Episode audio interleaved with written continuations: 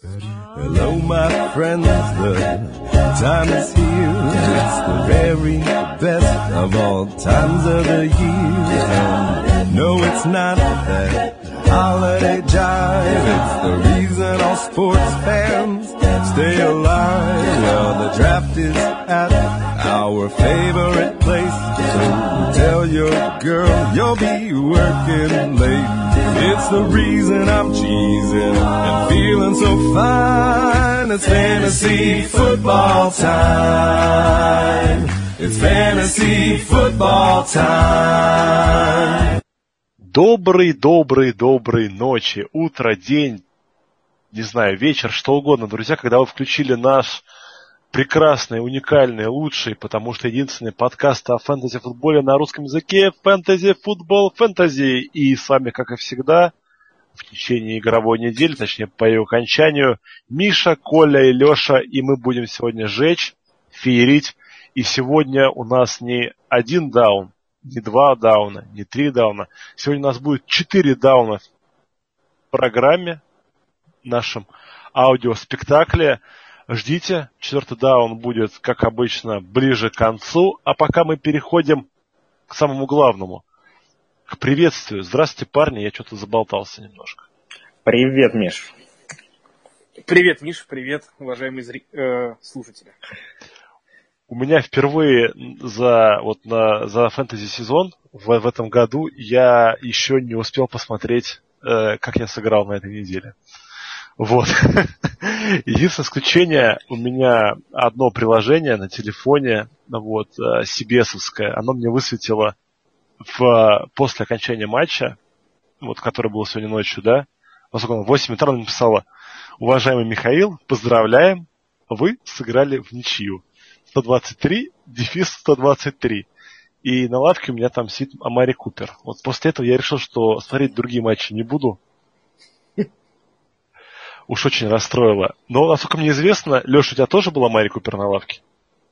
А, да, у меня тоже была Мари Купер. У меня есть э, целая длинная история оправдания, почему его не было в старте. Но чтобы не выглядеть жалко, я не буду ее рассказывать. А... Парни, мне кажется, здесь объединились все, у кого была Мари Купер на лавке, потому что у меня он тоже был на лавке. Это не помешало, правда, мне выиграть, но оправдание действительно жалкие и нелепо. Да, да, поэтому а, в свою защиту скажем, что... Эксперты, бля. Да, вот, вот, вот, вот этот, чувак в клетчатой рубашке. Ладно. А мы быстренько переходим к плохому, а может быть и хорошему, для кого-то как, но я вот точно знаю, что одному болельщику Орлов очень не повезло. Э, его зовут Сергей. Серега, пользуясь случаем, привет. У него на прошлой неделе сломался Аарон Роджерс в качестве стартового квотербека. Он какими-то танцами-шманцами намутил себе Карсона Палмера, и он у него тоже сломался. Итак, главная новость недели – это перелом бросковой руки Карсона Палмера. Что, Аризона того? Из Дед? Миш, ну, во-первых, нам надо знать, кого этот человек возьмет Третьим? Третьим квотербеком, да, чтобы этого человека ни в коем случае не брать. То есть надо как бы успеть у него перехватить Мичела Трубиски, да, чтобы не дай бог. Но, Это конечно, тоже. перспективы всех скилл игроков у Аризоны очень плохие, потому что без Карсона Палмера с Дрю Стентоном на позиции разыгрывающего ничего хорошего, я думаю, их не ждет. А у меня вот вопрос к Алексею, как к персональному болельщику Адриана Питерсона. Боление, ну, мое за Питерсона, оно немножко преувеличено. А, я, на самом деле, во всех подкастах говорил, что э, залог э, очков у Питерсона – это большой объем работы, а большой объем работы, выносов – это следствие того, что а, Аризона э, должна лидировать в матче. Это сценарий, сценарий игры. А, потому что когда Аризона проигрывает, на поле находится Эллингтон, и Аризона пасует. А, без Палмера, я, если честно, я не уверен, что э, Аризона будет много лидировать, точнее, я уверен в обратном. это очень негативно на Питерсоне, конечно, скажется, и мне от этого немножко грустно, потому что хотелось еще на э, Эдриана посмотреть, посмотреть на его тачдауны перед завершением его карьеры. Но, к сожалению, вот так вот все. Если Ариан не придумает ничего там с, с трейдами за квотербеком, то боюсь, все будет грустно. И в конце года этот э, дом престарелых, наверное, будет как-то разогнан. Ну, если мы кратко пройдемся по всем ресиверам Аризоны, то Джей Джей Нельсон, Джарон Браун – это однозначно люди, которые должны быть на вейвере. Джон Браун это удивил, тоже должен быть на удивил вейвере, многих последние три недели. Но я бы дал ему шанс последний, просто посмотреть, что будет со Стентоном, потому что Джон Браун здоров, и когда он здоров, он может делать вещи. Поэтому, может быть, у него что-то но... получится, но играть он точно в, фэнтези составах не должен. Он, он Вопросы... тоже игрок big, big player, согласись. То есть он да? именно не, не, на, не на объеме работает, а вот на этих розыгрышах дальних. Поэтому... Гений стилс для богатых. Да, и во многом его продуктивность зависит от тачдаунов, и без Палмера сколько будет там тачдаунов, вот мне прям сложно представить. И, кстати, ты сейчас будешь говорить про Фитспад, э, про Фитджеральда, конечно же. И тут, мне кажется, все грустно. У тебя какой взгляд на это?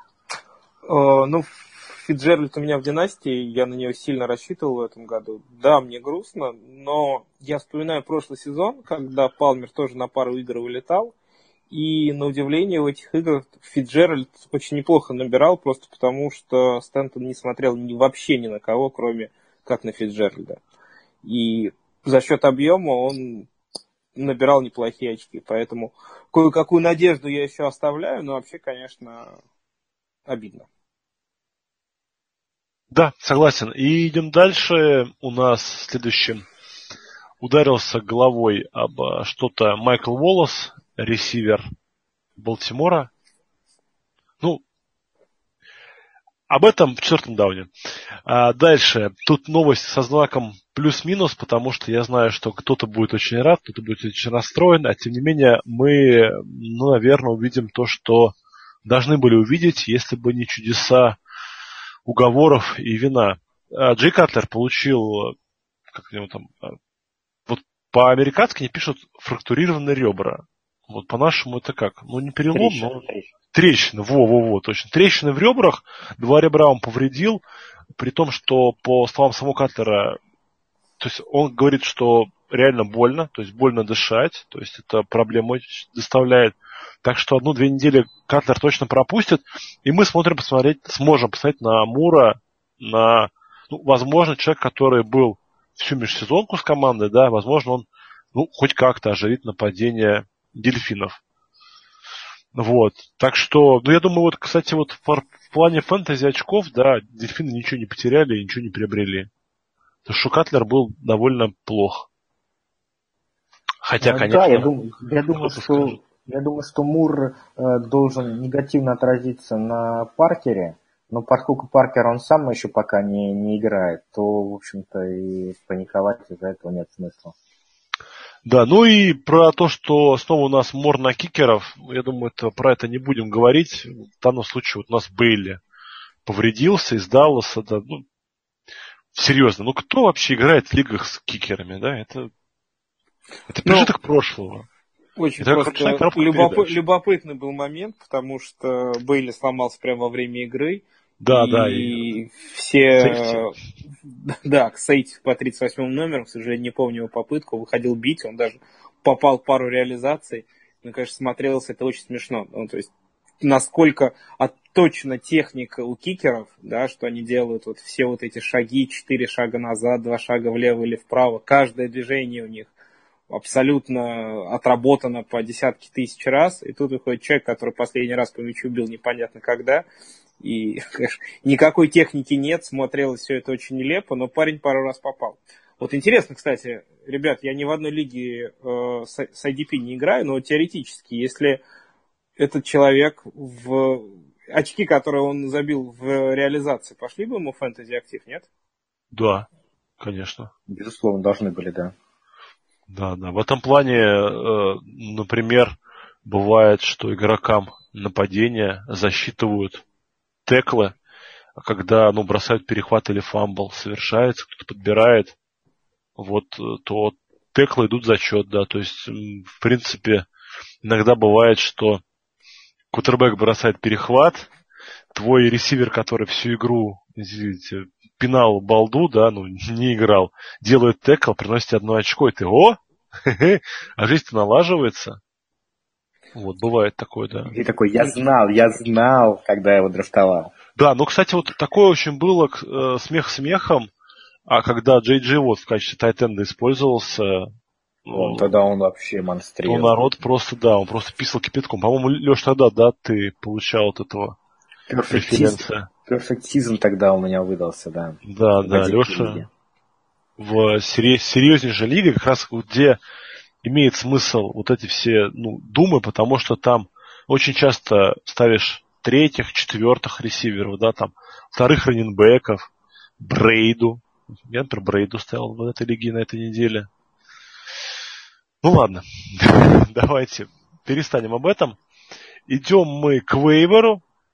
И поскольку травм очень мало, да, и все они, ну, довольно логичные, то есть часть игроков, конечно, вылетает из фэнтези обоймы, кого уже назвал Николай, а, то и те, кто вы, вылетели, да, их э, неким заменить из их команд. Да, ну потому что скилл игроки травмы не получали я не знаю, о чем можно... Можно сказать, что Линч пропускает точно одну игру. Сегодня ему продлили, то есть ему сегодня подтвердили, подтвердили дисквалификацию.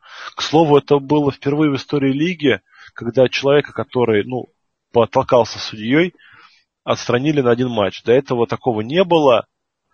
Э, возможно, ну, как бы такой звоночек. Лига показывает, да, что вот даже если вы там семья, братья, а Линч ну, является родственником Питерсона, да, которого из другой команды, он просто бежал там его как раз от драки-то убирать. То есть хотел как лучше, получилось как всегда. Не знаю, ну в общем. Ну, тут, тут у наших слушателей должен возникнуть вопрос, а кто в этой в одной игре будет его заменять? Э, э, Джеллен Рошард или Деандре Вашингтон? Я знаю кто. Давай, расскажи. А, ну, поскольку я владелец Окленда в династии, у меня оба этих парня, так или иначе, я за ними слежу, а, я более чем уверен, что на всех выносных даунах это будет Вашингтон, а Ричард будет этим самым, ну, как, как а, сменить темп, да, сменить темп раненбэк. Просто он не так хорош на пасе, как, допустим, условный Томпсон, да, или условный Ридик, вот. Но он более легкий, он более быстрый, более подвижный, но он более маленький. Вашингтон обладает очень хорошими, неплохими ногами и более пробивной. Поэтому я думаю, что будет вот именно Вашингтон и Ричард день там 70 на 30 или там 65 на 35. Но это будет такой классический комитет, а, и выиграет в этом комитете, ну, вот, больше очков тот, кто занесет тачдаун. А кто это будет, ну, это ну, то есть, получается, если резюмируя в стандартных лигах, Вашингтон, Вашингтон это must-have пик на этой неделе, а да, а Ричард да. им обладает большим потолком за счет э, количества приемов. Я бы на самом деле чуть более серьезно про этих ребят поговорил, просто потому что мне кажется, что история с Линчем просто так не закончится. В этом году он, ну, абсолютно не играет. Да он и, дно. Прошу прощения, у болельщиков Линча, коим себя считаю, он очень плох. Ну, парень на самом деле на пенсии, чего. Его, ну да. Это подписание оказалось исключительно маркетинговым. Он был нужен для того, чтобы жители Окленда не так бурно протестовали против переезда команды, чтобы зрители собирались, ходили на стадион. Для этих целей Линчу был подписан, все его вот эти танцы на бровке. Первые одну-две игры он провел относительно неплохо, но потом ну вот, ничего. Куда смотрел Делерио? Вот, вот, вот, вот, вот, вот, это, вот это мне интересно. То есть настолько велик авторитет Линча в команде, что Делерио побоялся его убирать, ну вот он же совсем ну ни о чем. Ну, и вот сейчас как раз у Вашингтона и у Ричарда есть отличный шанс показать, что они достойны места в составе. Если они у них будет хорошая игра, то все шансы на то, что Линча... Ну, Линч, конечно, никто его не отчислит, не зарелизит, но на поле он будет уходить чисто номинально. Ну, я считаю, что если вот мы так говорим, да, про них, то в династиях большим апсайдом обладает Вашингтон. А в одногодках, ну, я вообще считаю, что это довольно плохие варианты оба. Потому что, ну, если, да, у вас, совсем как бы дело дрянь, то, ну, наверное, надо брать Вашингтон. А так, в целом, я бы поискал что-нибудь другое. Ну, смотри, опять же, каким, по каким критериям мы выбираем раннера на рынке свободных агентов. Очень важный критерий – это качество нападения. Окленд э, начал сезон достаточно слабо, но последняя игра вселила большой оптимизм. Игра Кара очень понравилась. И если Окленд продолжит играть в так же уверенно и здорово, это будет одно из самых горячих нападений. А иметь раннера из горячего нападения очень хорошо, просто потому что количество выносных попыток у него, количество выносов в э, red zone, количество коротких выносов на goal line – это хлеб раннинбэк. Ну да, да, да, я не буду с тобой спорить. Можно я чуть-чуть вот с вами Давай, не, влезь. Не соглашусь. А, вот вы сказали, что Линч это дно.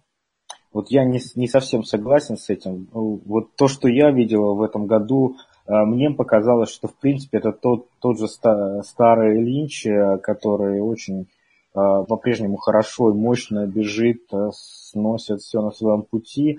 Но вот тут такая же история, как с Питерсоном. Он это раненбэк, который делает вещи на объем. Когда у него за игру а, там 9 выносов, как там с Денвером, 6 как с Вашингтоном выносов. Там вот а, с а, Чарджерс у него 13 было, с Балтимором 12. Но на приеме он не играет. Ну, что, что он тут может набрать? Конечно, в фэнтези он в этом году всех разочаровывает. Но это не потому, что он, он никакой а именно из-за того, что его используют неправильно. В Red ему дают очень мало, потому что Кар пасует постоянно. В общем, попал он в систему нехорошую для себя, как Питерсон в Орлеан, также и Линч в Окленд. Ну, мы просто говорили о том, что Питерсона был апсайд за счет обмена, но Линч, конечно, в другую команду не пойдет. И Однозначно, либо Окленд, да. либо закончит. Да, и то мы так, мы и с Питерсоном ты говоришь, что Э, ну, э, это больше как такая, как фантазия была обмен просто, ну, все-таки она реализовалась, да, то есть шансы и с Питерсоном были невысокие, с Личем шансов на обмен совсем нет. Ну, нету, да, шансов. Ладно, давайте пойдем дальше. А, Дмитрий в группе Fantasy Football Fantasy спрашивает, как раз кого брать, это мы ответили. Дмитрий, надеюсь, тебе понравился наш ответ. Вопрос от а, Виталия Пчелкина, который, благодаря которому, собственно, родилась самая горячая тема на форуме на Флорус последней неделе. Кенни Стилс. Это real deal или так? Я не а. могу сказать ничего, потому что иначе со мной перестанут кофе пить на работе, поэтому, парни, вам отдуваться. Ну, Кенни Стилс, он остается Кенни Стилсом, э, нестабильный ресивер э, Майами, который получил э, дополнительный объем за счет того, что Паркер э, не был на поле. Э, стоит ли его стартовать, если на флексе, если не будет Паркера опять? Да, стоит. Э, стоит ли его поднимать на вейвере за там, процента бюджета больше 5% нет, не стоит. Вот такое какое-то видение. Ну, я бы добавил, что как раз наличием Этемуру может сослужить хорошую службу для Стилза, потому что еще в прошлом году у них образовалась неплохая связка. Плюс, как правильно сказал Леша, отсутствие Деванта Паркера э, – это окно возможностей для Стилза. Все мы знаем, что Паркер игрок достаточно травматичный, после травмы он восстанавливается долго. Вот на этой неделе вроде как, ну, было сообщение, что он попробует приступить к тренировкам, а с учетом того, что Майами играет уже в четверг с Балтимором, шансы на то, что Паркер выйдет на поле, ну, не очень велики, надо обязательно следить вот за новостями, которые будут в среду. И если Паркер не сыграет, то Стилс в четверг против, ну, хорошего, хороший секонд, э, хорошей секондари Балтимора, вариант не самый лучший, но с учетом того количества команд, которые находятся на боевике на этой неделе, вполне рабочий. Да, да, это стартовый вариант. Я думаю, что 7-8 таргетов он получит за эту игру. Э, там 5-6 приемов, 60-100 ярдов вполне. Ну, плюс Джарвис Лендри в последних играх э, поймал несколько тачдаунов подряд, что за ним вводится достаточно нечасто. То есть за, в этом году у него уже три тачдауна, в прошлом году за весь сезон было четыре. И поэтому Стилс может еще и на тачдаунах хорошие очки набрать. Да, идем дальше. Тед Гин вторую неделю подряд очень хорошо играет.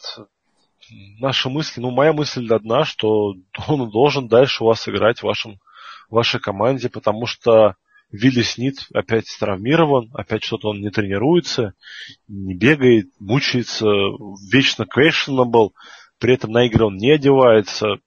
Я бы на Гинна бы и ставил. То есть я думаю, что если вот так вот, сколько у нас уже, полсезона почти, да, позади, а он вот весь такой снит ломанный переломанный, никак не может себя прийти, то Гинна будет такой отличной, хорошей целью для а, Дрю Бриза, тот, в, в тех случаях, когда будут закрывать э, Томаса. Миш, приведу немножко статистики. Игра с Майами. Я боюсь. Два таргета, два приема. Игра с Детройтом. Четыре таргета, четыре приема.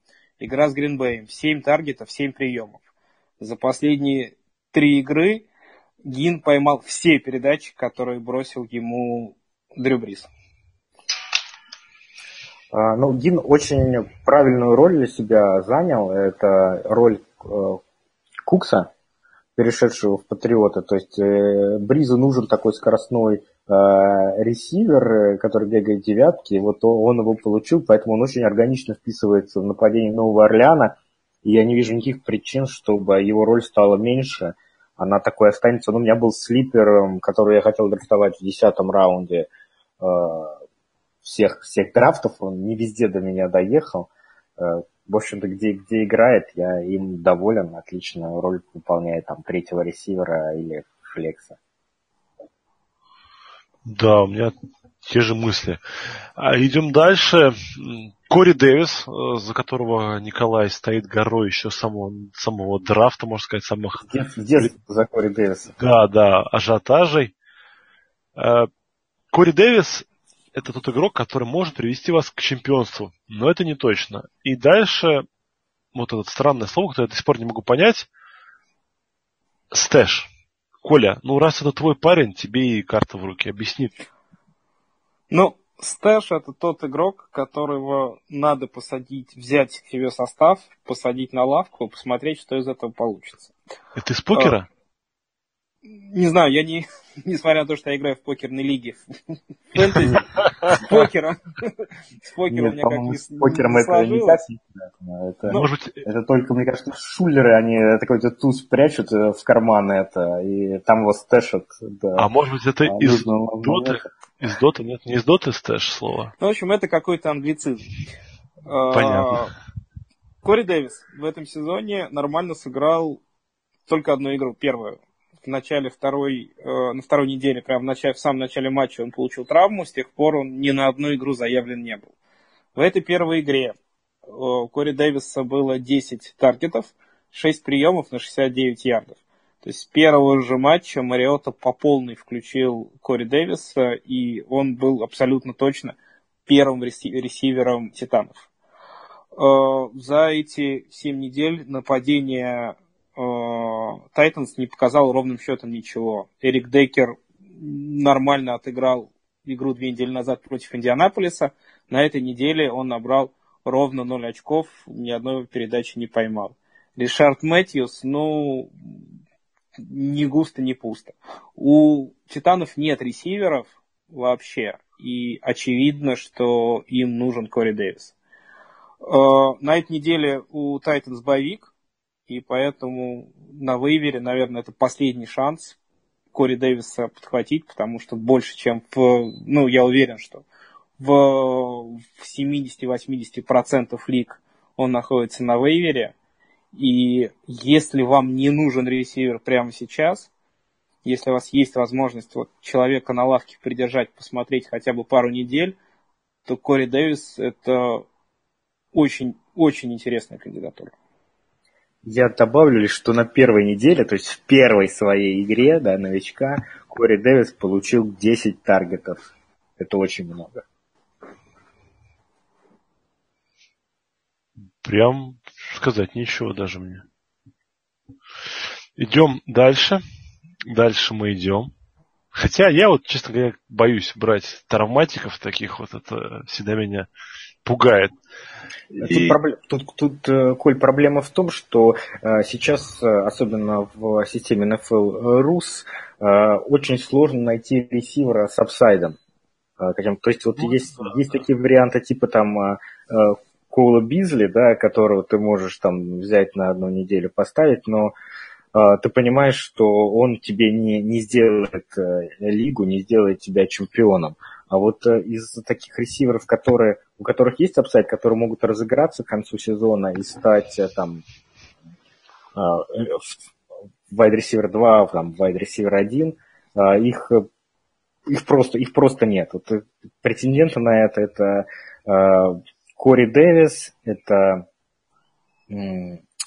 ну, я бы еще, да, как, как раз хотел отметить Доксона, потому что да. любопытная статистика в понедельник в матче Monday Night э, Доксон э, по количеству снэпов, в которых он находился на поле, он переиграл Террела Прайера. То есть он был на поле больше, чем 80% снэпов. А, ладно. Так, ну да, я расскажу, раз уже начали про Доксона, то немножко на нем, на нем подзависим. Болтуны, там, болтуны, да, давай, давай. Там, там просто, э, если эту ситуацию разобрать, то а, она немножко более интересна. Дело в том, что в первой половине матча а, Доксон, в принципе, играл на позиции Праора, и а, Приора не было на поле. А, а во второй половине матча они провели одинаковое количество snap ов, а, то есть Прайор уже играл столько же, столько, сколько и Доксон. Это может быть связано с тем, что а, была какая-то дисциплинарная мера от Грудена, то есть э, Прайор был усажен на первую половину игры, а потом его снова выпустили. Ну, это как бы... Э, может быть, или просто отрицательный game script. во второй половине сразу же Вашингтон начал проигрывать, и, очевидно, они стали играть больше паса, и нужен был дополнительный ресивер.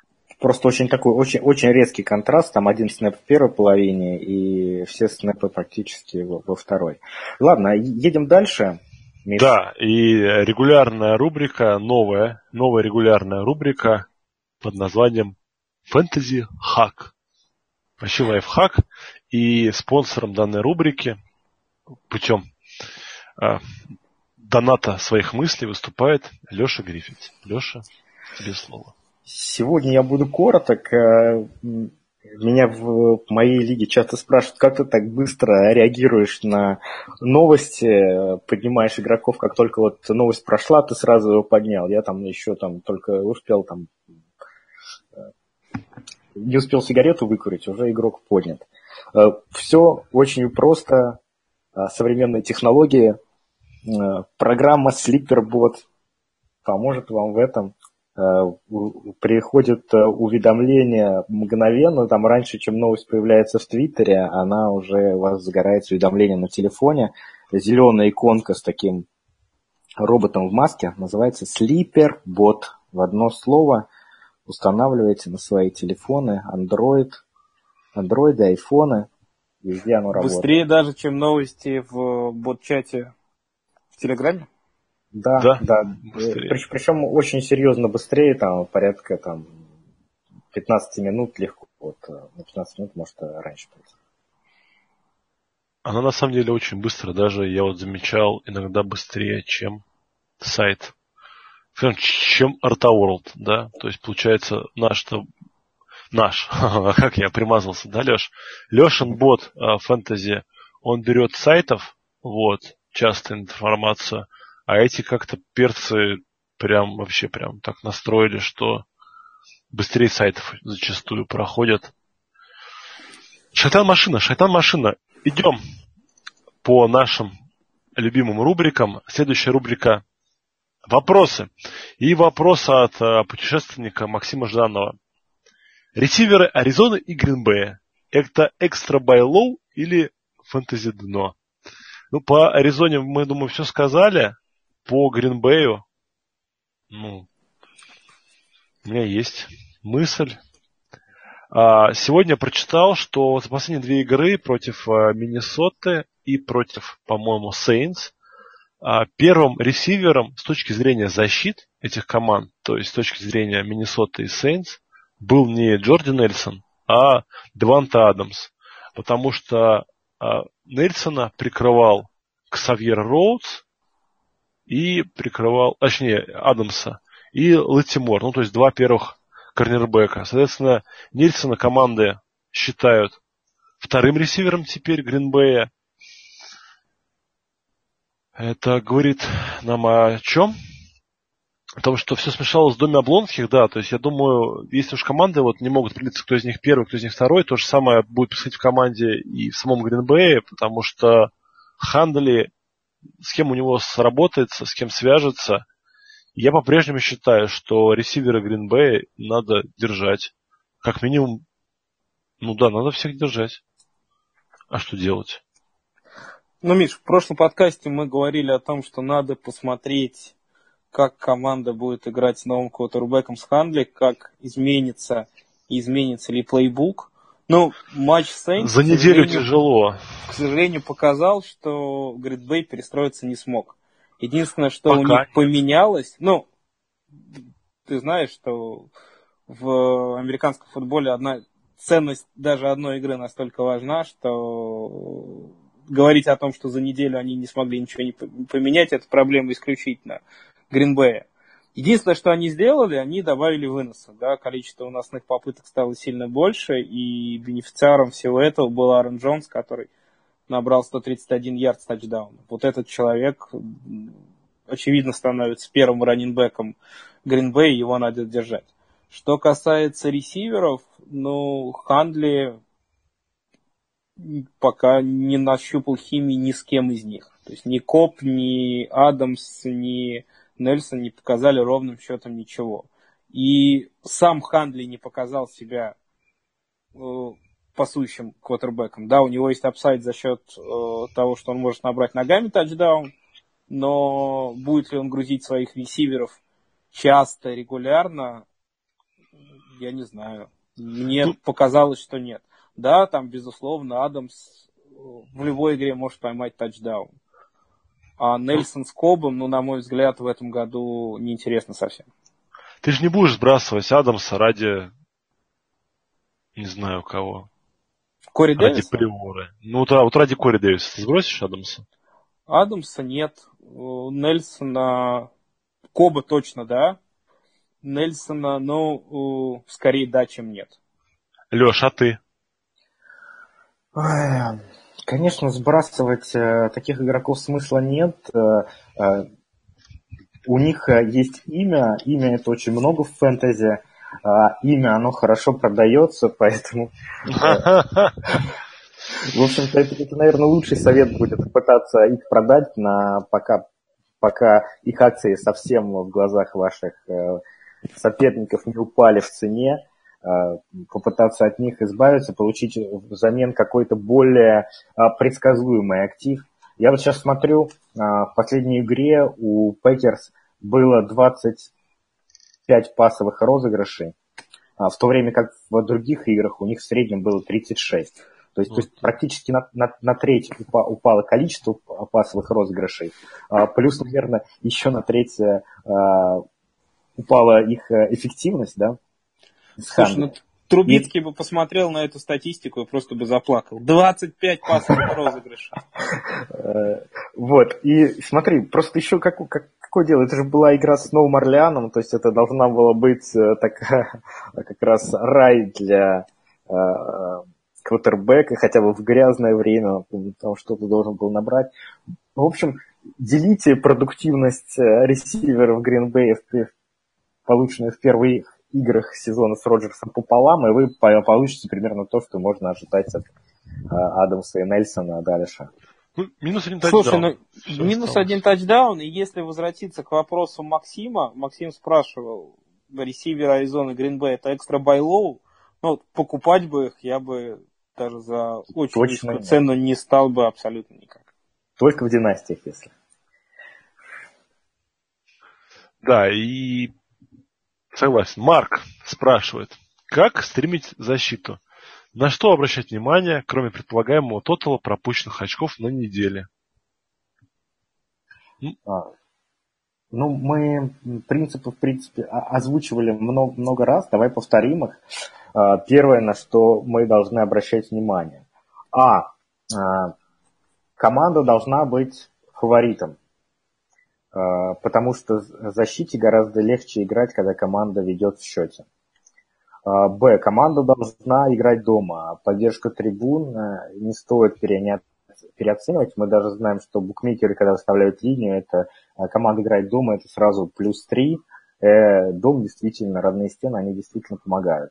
А, третье. Конечно, нужно ставить защиту, играющую против а, плохих квотербеков а, и квотербеков-новичков.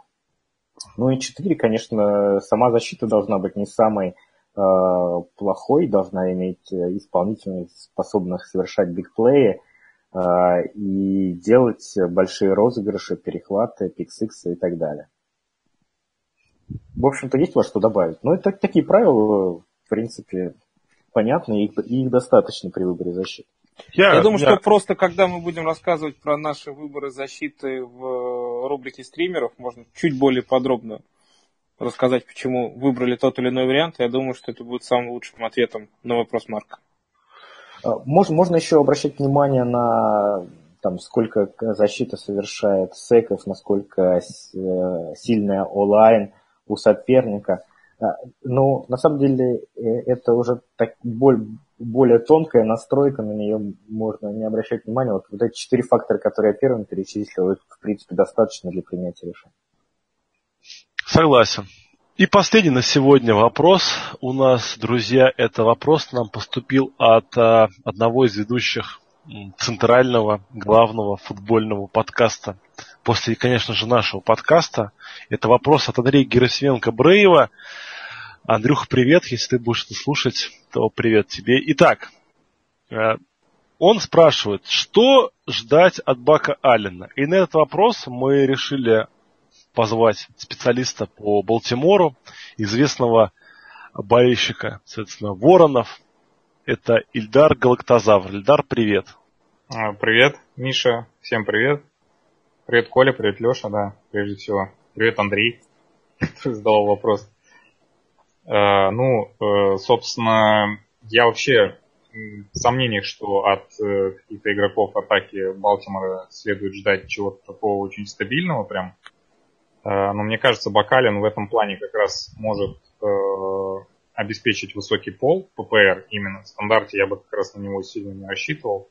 Потому что, в принципе, вот Алекс Коллинз, который в том году, по-моему, был за Крафтон Сиэтл, в этом году мы его подписали с свободных агентов, он выносит очень неплохо. Ну, на прошедший матч, конечно, смотреть не стоит, потому что мы играли против Миннесоты, там очень сильная защита. Так, в целом, он как именно выносит, он больше нравится. А вот именно того, чтобы ловить пасы, это как раз Бакалина, это, ну, там, 4-5 пасов, с учетом того, что у нас половина ресиверов переломана, ну, очков 8-10 он стабильно может приносить, а если повезет там тачдауна занести, то ну 20. То есть такой, в принципе, игрок э, что-то на уровне либо скамейки, либо флекса.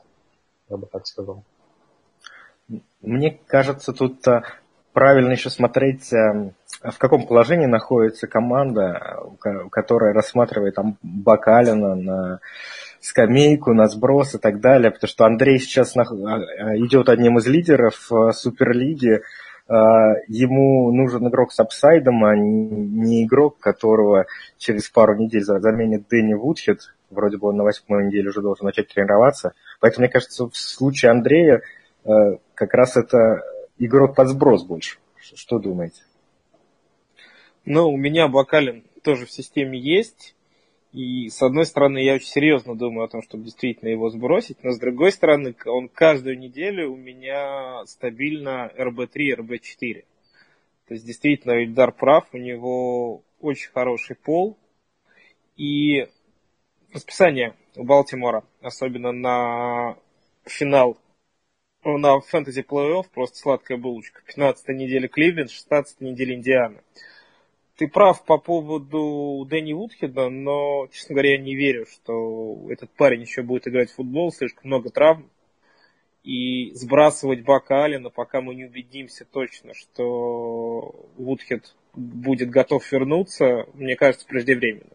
По крайней мере, ни одной новости о том, что Вудхед хотя бы приступил к тренировкам, ни в одном из э, фэнтези источников не проскакивал. Ну, новость была, что он со следующей недели приступит к тренировкам. Ну ладно, будем считать, я поспешил, что его сбросил, хотя я не жалею. А... Ну, на этой неделе 12 очков. Для флекса, для раннера на скамейку это очень приемлемый результат.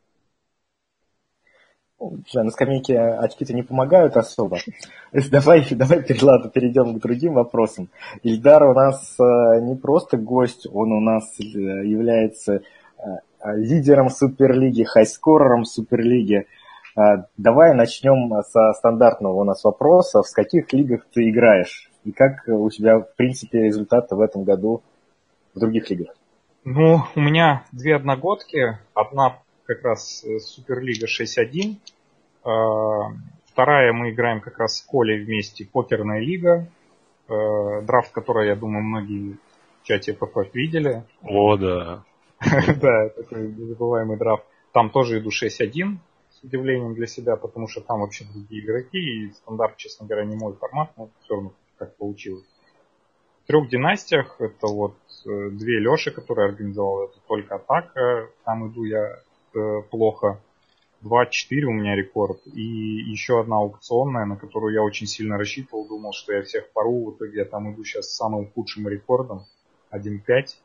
Сколько у нас Кого будешь один... первым пиком брать? Э, Сакон Баркли. Э, тут типа no-brainer no для меня, по крайней мере. Ну, то есть, э, даже если в, это, в этом подкасте эта фамилия прозвучала первый раз в этом году. Готовьтесь, через некоторое время она будет звучать значительно чаще. Да, вот согласен. Ну и еще, еще одна типа IDP-лига, которую ведет э, династия тоже э, Стагниенко. Э, ну, она именно тем актуальна для меня, что это IDP-лига. И King of the Hill Леша такой интересный формат организовал. И одна NFL 10. Ну, в принципе, все везде так средненько в остальных иду, вот кроме династии, где я там вообще в подвале во всех династиях. Вот это разочарование, конечно. Ильдар, а. в этом году в Суперлиге ты показываешь потрясающий результат 6-1. Один из двух лидеров. Как вообще тебе это удалось? За счет чего? Драфт, свободные агенты, везение, скиллы? Везение, удачный драфт, собственно говоря, потому что у меня как-то так получилось, что я вот сегодня проанализировал, только у меня первые 6 пиков я вообще попал, Э, по сути, в первых 10 пиках у меня только Ридик, на седьмом, в седьмом раунде у меня не играет. Расскажи, остальные... расскажи нашим слушателям, кого ты взял в первых трех-четырех пиках? Первый Айджей Грин, второй Герли, третий Хопкинс, четвертый Дикс, пятый Сандерс. Ну, это такие вот стартеры у меня. И в восьмом раунде Эрц очень удачно взял. Ну, то есть у тебя получается из первых пяти пиков четыре ресивера и Герли, который РБ-2, э, РБ-3 в этом году. Топ-скорер он сейчас, кроме квотербеков, то есть он сейчас, я вчера только залазил, смотрел, он первый идет он, потом Хант. Вот, ну вот как повезло так.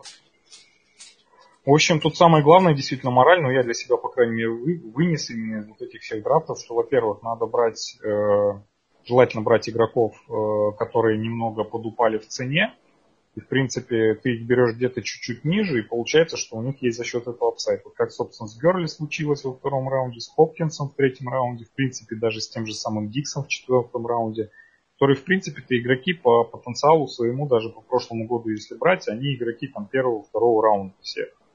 Просто, ну, надо просто проанализировать, э, насколько у этих игроков есть шанс выстрелить, а у Берли, например, это было то, что Шон Маквей, да, по-моему, зовут координатор нового Сент-Луис Рамс, который пришел, который...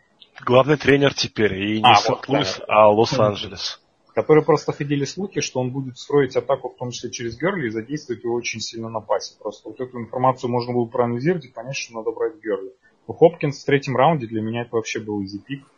Как бы единственное, что мы с Лехой еще до драфта говорили, что можно Ханта в третьем брать еще. Я не помню, взяли не взяли, помню, не взяли. Я все равно решил, что надо брать ресивера, потому что кучу раннеров еще можно набрать потом всегда. То есть это вот второе основное правило, которое я опять вынес из этого драфта, что в ППР надо брать ресиверов прям вот штабелем. Причем, во-первых, там, объясню почему, потому что если вы берете в первом раунде, например, раннера, там какого-нибудь Шон Маккоя вы взяли, во втором вы взяли там какого-то Джея Аджай, и потом с каждым разом у вас ухудшается э, шанс на то, что вы там возьмете стартового ресивера. А так как слота 4, то получается, что вам надо очень удачно попасть со всеми этими пиками. А если вы возьмете первый, второй, третий, четвертый, пятый ресивера, то у вас шанс того, что там, ну, один не заиграет, второй не заиграет, но зато у вас будет хотя бы три стартовых ресивера и это очень хорошо.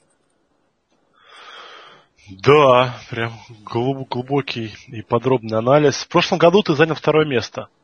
Какие были эмоции тогда, Эльдар? А, смешанные эмоции. Ну, именно в тот момент, когда проиграл, конечно, очень разочаровался, потому что, на самом деле, это шанс э, войти, так скажем, в историю комьюнити NFL Rus.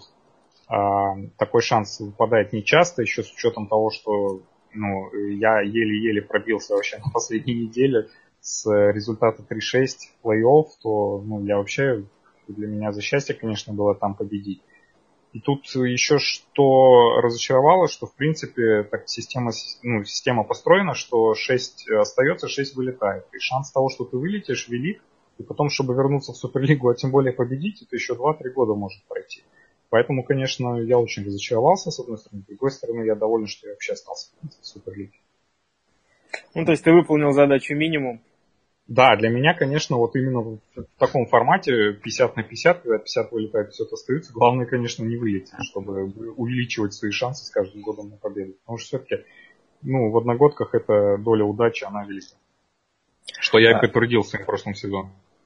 Э, кстати, Ильдар это такой success story, э, потому что он начал не с самого начала существования систем следующего года. И каждый год это для него был шаг э, вперед, то есть он начал с третьего уровня, на следующий уже год был на втором, на следующий год на первом, а на следующий вышел в Суперлигу, занял второе место. И вот если следовать эту, э, если эта последовательность будет продолжаться, а, и он опять покажет результат лучше, то это неминуемо первое место.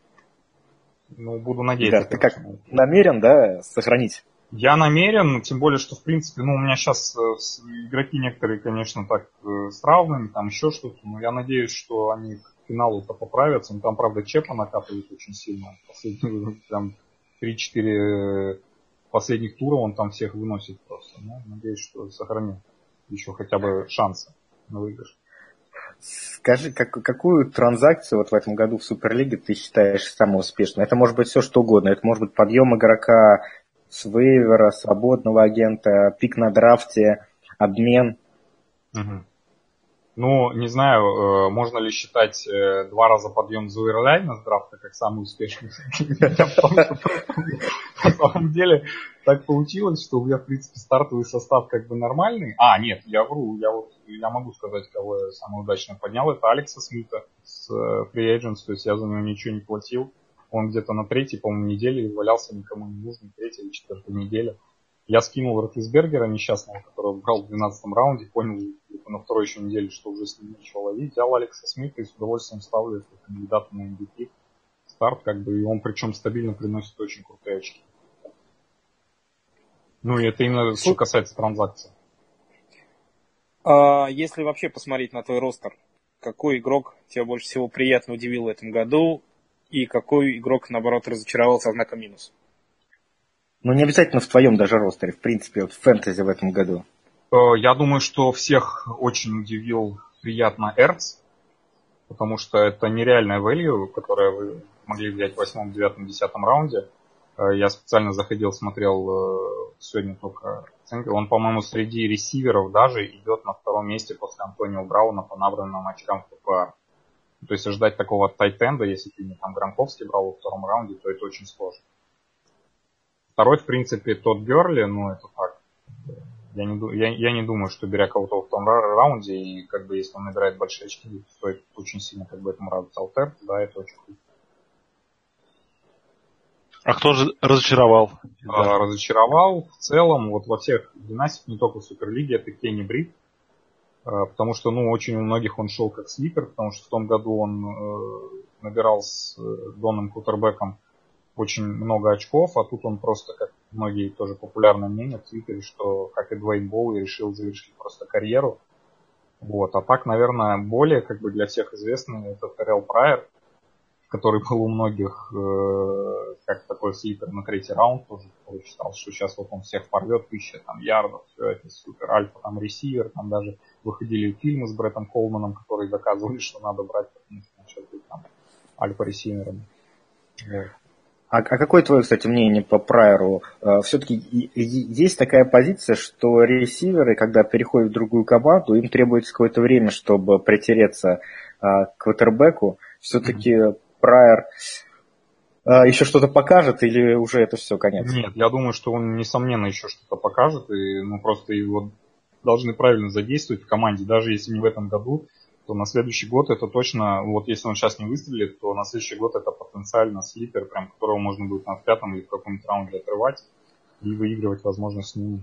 Ну, единственная проблема, у него контракт с Вашингтоном одного, э, однолетний, и где он окажется в следующем году с такой игрой, сказать сложно. Ну, в принципе, да. Надеюсь, что Балтимор в каком-нибудь. Чикаго. Нет, вряд ли, конечно, Чикаго. Да, вот э, если брать из тех игроков, которые э, до сих пор в этом году как-то не зажгли, вот кто твой главный слипер на оставшуюся часть сезона? Кто может удивить, на твой взгляд? Из тех, кто не зажгли, прям вот именно, это, наверное, Кори Дэвис, э, который в первом матче в своем за Теннесси уже там сделал много крутых кетчей, но я не помню много, но один был точно очень крутой кетч. И, в принципе, это ресивер, которого взяли четвертым или пятым пиком, сейчас точно не помню уже, который не бесталанный, то есть это самый талантливый, на мой взгляд, ресивер, выходивший с этого драфта, который, правда, не изобиловал талантливым ресивером, но все же. А, и, в принципе, в Теннессе, ну, Декер не ловит, Ришард Мэтьюс это один ресивер, который с края бегает. Я думаю, что он, в принципе, сейчас выйдет. Там он, по-моему, уже тренируется или собирается тренироваться на этой или на следующей неделе. Поэтому вот этот человек, которого можно брать. Но второй, наверное, это Джош Доксон, которого как раз Прайера забенчили, поставили Доксона, и вот как вариант. Вот, и Дион Льюис, я не знаю, можно его как слипером сейчас считать? Мне кажется, любого раненбека патриотов можно считать Ну, э, просто... В, в любой момент времени причем. Да, да ну, вот, ну еще Стер, Стерлинг Шепард, как бы. Вот у меня, в принципе, такие кандидаты на людей. Хотя по Шепарду гораздо меньше шансов, потому что там просто нет никого. Там, в принципе, в атаке можно будет просто крыть Шепарда и все. Хотя, в принципе, опять-таки, может быть стабильнее. Но Эван Инграм еще неплохо. Да, ну они как раз оба слоты, по сути. Ну, хотя Инграм может насколько я понял, не в слоте играть, в принципе, как и Шепард, возможно. Вот, ну, такие вот кандидаты у меня. Абдула еще. Ну, это, это, твой парень, да. Это твой крест, и ты его несешь. Да, да, Аллах с Абдулой, мы за Ильдар, это... не знаю, ты в самом начале очень, когда говорил про Бакалина, много рассказал, но тем не менее, вот давай коротко а, про нападения Балтимора. Есть ли свет в конце туннеля, нет ли света в конце туннеля, что делать с Флакой и так далее. В общем, про Балтимор расскажи нам, вот как ты видишь, как видит, не знаю, ваше комьюнити. Сообщество, да, да. Да, ну, в общем, что делать с Флакой, это главный, один из главных вопросов. У нас, в принципе, три их вопроса, что делать с тренерами, что делать с э, Ози Юсом что делать с Флакой ну, с флака, в принципе, сложнее всего что-то делать, потому что если брать структуру мертвых денег, то мы его безопасно для себя можем релизить только в 2020 году. Вот, поэтому придется, как бы, наверное, терпеть либо на скамейке, либо на поле. Пока просто на поле, потому что нету нормального кутербека запасного. Я бы, честно говоря, менял тренеров, потому что ну, эти тренеры себя изжили. Мы, по сути, с 2000, вот, вот как взяли Супербол, да, особо таких каких-то прогрессов не было. И у меня еще есть одна концепция такая, которую я постоянно про Джона Харба всем вещаю, что, в принципе, нам нужен тренер, который э, либо тренерит атаку, либо тренерит защиту. А Харба, как известно, тренер спецкоманд, мотиватор такой. Почему? Потому что если у нас какой-то координатор защиты или координатор атаки начинает э, хорошо выступать, он идет на повышение в другую команду. Если он выступает плохо, его просто отчисляют, берут следующего. И вот эта чехарда, как раз известная, что Плака там работал с 5-6 координаторами, она на самом деле легко объясняется вот именно этим самым. Поэтому я считаю, что Харба надо менять, ставить какого-то крутого тренера. Вот. Ну и также смотреть еще, что у нас с Юсом в итоге осталось, и что-то в нем, потому что, анализируя, опять же, такие последние драфты, просто понимаешь, что у нас практически никого талантливого там нет. То есть это все провалы, провалы, провалы, провалы. Да, есть там пару игроков, которые выстрелили, но за пять лет это несущественно абсолютно. Поэтому провалы везде, и я думаю, что надо менять просто руководство. Но для этого нужно какое-то решение. Вот. А в атаке, ну в атаке у нас все печально. С таким флаком, в принципе, особой перспектив, наверное, никаких, кого не ставь. Да, многие же говорят, что и Перриман, в принципе, возможно, играл бы нормально в другой системе, и, может быть, с другим квотербеком, и Маклин должен показывать хороший цветовой голос. Но, по сути, получается, что в последнее время у нас, кроме Стива Смита, так особо крутого ресивера не было. Стив Смит это элита. Ну, у меня, как бы, в принципе, все. Да, доклад закончил, да, да. А, Ильдар, ну большое тебе спасибо, что ответил на наши вопросы. Я надеюсь, наши слушатели все э, записали, потому что Ильдар одна из самых светлых э, голов э, в русском фэнтези-комьюнити. А, когда уволят Харба, мы тебя обязательно пригласим, чтобы обсудить перспективы Такера. Я думал, выпить пригласить. Это, вы... это ты нас пригласишь уже. Гуляем всем оркестром, да. Вот. А, ну, в общем, насчет Такера пошутил я, конечно, но обязательно услышимся еще. Спасибо тебе большое. Да, вам спасибо большое, что пригласили, очень приятно. Все, пока, пока, Эльдар. Все, пока. И... Всем. И мы переходим к нашей любимой или нелюбимой рубрике. Это конкурс стримеров. Итак, э, неделя шестая была жаркая и горячая. Коля выбирал Тайрода Тейлора, и Тейлор принес ему 19 очков. Миша выбрал Карсона Палмера, перелом, тыры-пыр, я не виноват, поэтому за зачет два очка все-таки идут, но больно. И Леша выбрал Хандли, вполне себе прилично 11 очков для стриминга, очень неплохо. По тайтендам у Коли был Китл 2 очка, у Михаила был читерский Сейфериан Дженкинс, который нашим решением студ совета, редсовета исключается из, из этого конкурса. Больше мы его в стримингах брать не имеем права. И Иван Инграм, который неожиданно набрал 18 очков и, кстати, провел очень классную игру. В защите у нас был Питтсбург, у Коли это 9 очков, у Михаила был Даллас и пятнашечка, ну и Леша выбрал Баффало 7 очков. Итого на неделе Коля набрал 30, Миша 28, Леша читер 36. И тройка лидеров. А, Леша первый, 223, Коля второй, 202, и я замыкаю 181, зато у меня циферка самая красивая. Хотя 202 Ну, тебе Виталий красивая. помогал, возможно, что этим объясняется твоя Да, согласен. На этой неделе у нас Первым квотербеков выбирал Михаил, это был я. Я выбрал Энди Далтон, который играет против Индиаполис Кольц. Я не знаю, что тут еще говорить. Далтон наберет до жопы очков. Просто до жопы. Конец. Ну да, оборона Индианаполиса и так не блистала, а тут их абсолютно лучший игрок. Э, сейфти Хукер, новичок, у которого уже было два или три перехвата в этом году. Четыре? По-моему, четыре. Ну, в общем, ну, парень ну, претендовал на титул да, да, да. новичка года в защите. К сожалению, порвал кресты, сезон для него закончен. Ну, то есть, ловить в защите Индианаполиса нечего совсем. Да, и дальше выбирал квотербека Леша. А, я выбрал эм, квотербека Миннесоты Кейса Кинума, который играет против Кливленда. А, несмотря на то, что э, Миннесота играет формально в гостях, а на самом деле они играют на нейтральном поле в Лондоне. А, эти игры, они специфические, и, как правило, а, заканчиваются выносом тела одной из команд. В данном случае, мне кажется, очевидным, что этим телом не будет тело Миннесоты. Более того, а, Кливленд а, в последнее время очень плохо играет в обороне. Это было не, не так заметно с Теннесси, но мне, я это больше связываю с, с нападением Теннесси, а не с Кливлендом. А, до этого Дэшон Вотсон их просто а, уничтожил, при этом ему не, не пришлось прикладывать много усилий.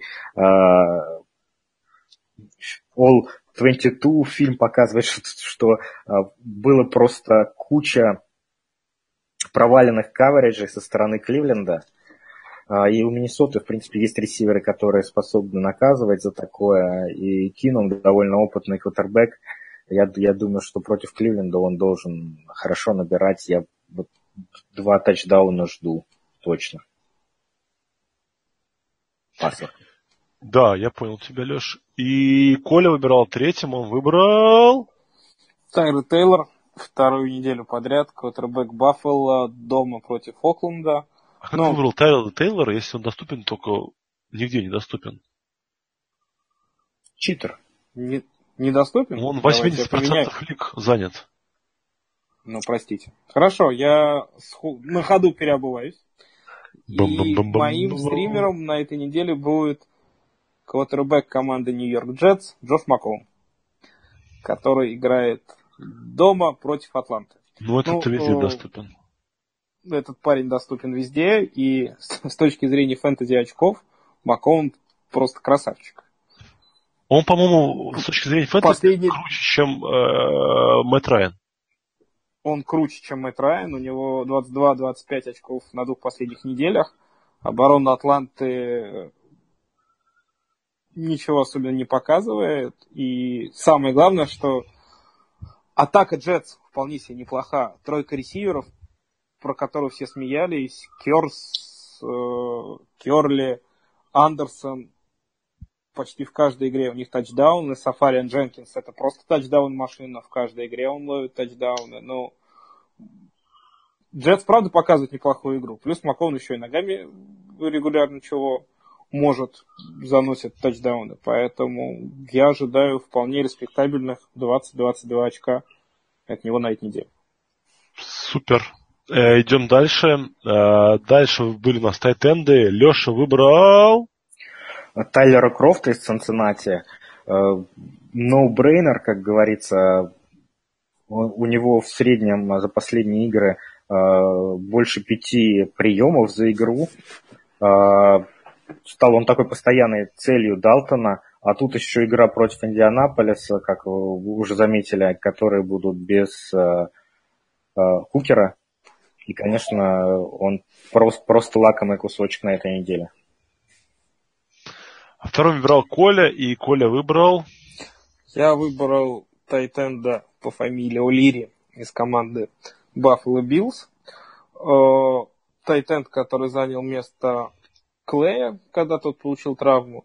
На первой же неделе у него сразу же было 5 таргетов, 5 приемов. На прошлой неделе чуть хуже э, дело обстояло, но все равно э, любой игрок на позиции, новый игрок на позиции принимающего в Buffalo Bills априори интересен и имеет большой upside, просто потому что у Buffalo некому ловить. Э, Джордан Мэтьюс толком от своей травмы не отошел. Зей Джонс разочаровывает. Единственная достойная цель Баффала в начале сезона Клей получил травму и не будет играть еще приличное время, а Тайроду просто нужно кому-то кидать. А с учетом того, что Баффало оказалась очень неплохой командой, они реально абсолютно борются за плей-офф в этом году, то человек из их нападения должен привлекать интерес. Ну, а я выбрал Эда Диксона, Тайтенда Каролины. У него было пять целей в матче против Чикаго. Мало очень очков набрал, но я думаю, возможно, у него удастся прорыв совершить, потому что он играет против Тампа Бэй. Да, на выезде, но Тампа Бэй в защите очень плохи, и Каролина будет ну, гореть эмоциями, чтобы отыграться. Чтобы отыграть свою плохую предыдущую неделю, где всего нападение набрало 3 очка. Поэтому вот, ну, верю я, что Кэлен Бенджамин все-таки у него колено побаливает, да, ну, плюс, возможно, ну, просто Тампа не очень в защите играет хорошо. Строился мой выбор только из этого. И переходим мы к защитам. Защиты первый выбирал Николай, и Николай выбрал... Я выбрал на этой неделе Cincinnati Bengals, но это самый легкий выбор, на мой взгляд. Леша... Каждый из нас выбрал а, по, под первым своим пиком а, Цинциннати. Я выбрал Далтона, Леша Крофта, а ты Бенгалс. Ну, это понятно, потому что Бенгалс играют на этой неделе против Индианаполис Кольц. Леша перечислил все четыре самых главных фактора, по которым стоит выбирать стриминговую защиту э, каждую неделю, и оборона Цинциннати идеально этим четырем критериям соответствует. Они играют дома, они играют, у них хорошее нападение, у Индианаполиса нападение в этом году слабое, у них квотербек, ну, уже не новичок, но тем не менее особо ничего не показывающий у Индианаполиса очень слабая линия. В последней игре Джексонвилл поставил на бедном Брисейте 10 секов. Чего сделает с ним Бенглс дома, мне сложно, сложно сказать, но очков от защиты Бенглс должно быть много, это абсолютно точно. Да, в Цинциннати дают 10 очков фора букмекера. Это очень а, много. Да, ну я тоже всем за этим Леша с, последовал. Моя защита играет дома, играет против днища. У моей защиты классный квотербек, и моя защита злая и бьет от всей души. Это Филадельфия Иглс дома против Сан-Франциско 49ers. Да, и в Сан-Франциско новичок, который провел только одну игру полную, и, в принципе, не впечатлил против э, довольно слабой защиты Cowboys на прошлой неделе. Да, и Леша выбрал последним. Да, я выбрал э, из того, что осталось, Балтимор, что тоже играет, естественно, дома. Обязательно дома. Являются они хоть и небольшим, но фаворитом. Три очка им букмекеры дают. Ну, что то еще сказать. Играют против, против Майами. Посмотрим. Мэтт Мура, да. Мэтт, Мэтт Мур, он всем своим видом показывает, что э, скорее бы Катлер вернулся. Игра будет очень низкорезультативна, видимо. Надеюсь, что э, Балтимор что-то, что-то с защитой Балтимора сможет сделать. Единственное, хочу напомнить, что эта игра состоится в четверг ночью, поэтому не за, если вы хотите заиграть защиту Балтимора, не забудьте поставить ее в состав заранее. Да, это, кстати, очень да, хороший совет.